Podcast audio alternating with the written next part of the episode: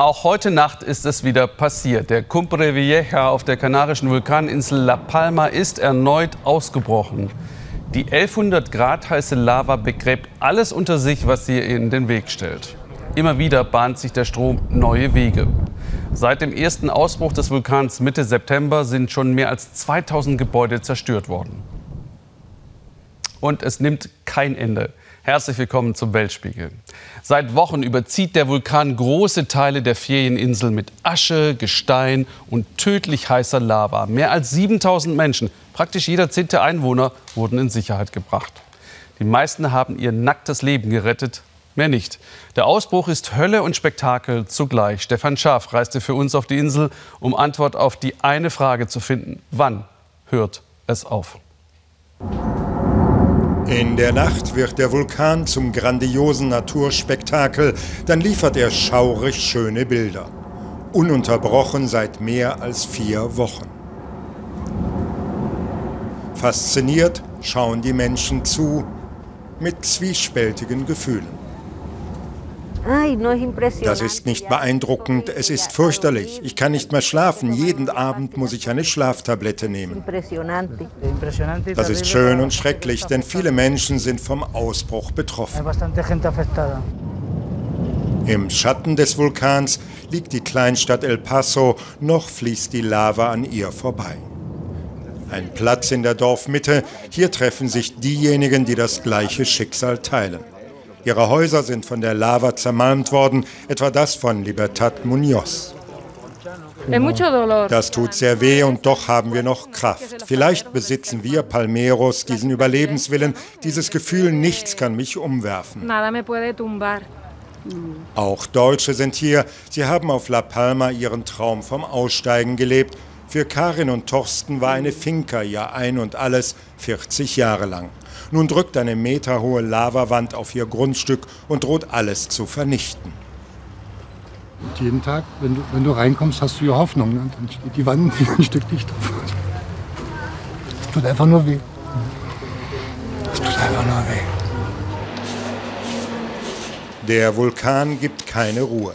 Ständig regnet es Asche, sie bedeckt nun große Teile der Insel.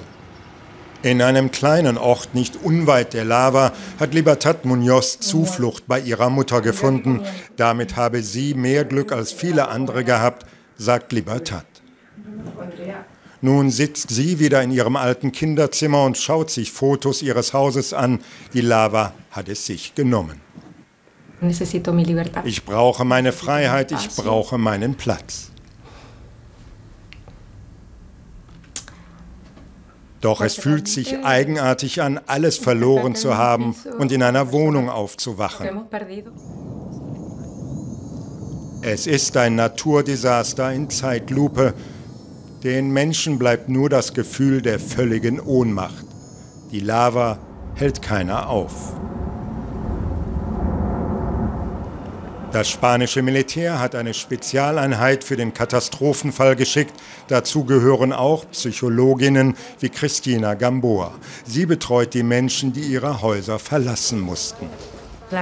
Die Symptome, die wir antreffen, sind Unruhe, emotionale Blockade, Orientierungslosigkeit. Viele wissen nicht, wie sie reagieren, was sie aus ihren Häusern noch mitnehmen sollen. Vier Wochen Vulkan, vier Wochen voller Unberechenbarkeit.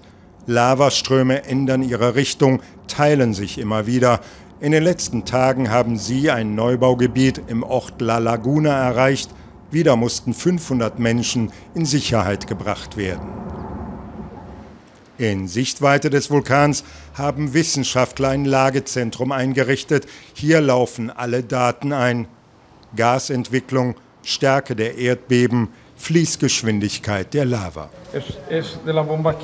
Der Vulkanologe Meletlidis zeigt uns eine Gesteinsprobe der Lava. Sie lassen Rückschlüsse darauf zu, wie es im Inneren des Vulkans aussieht. Doch eine Antwort auf die meistgestellte Frage hat der Wissenschaftler nicht. Wann hört dieser Vulkan endlich auf? Vieles hängt davon ab, was wir an Magma aus der Tiefe des Vulkans bekommen. Wir können Prognosen höchstens für einen Tag machen, wir können aber nicht vorhersagen, ob der Vulkan aufhört und wann.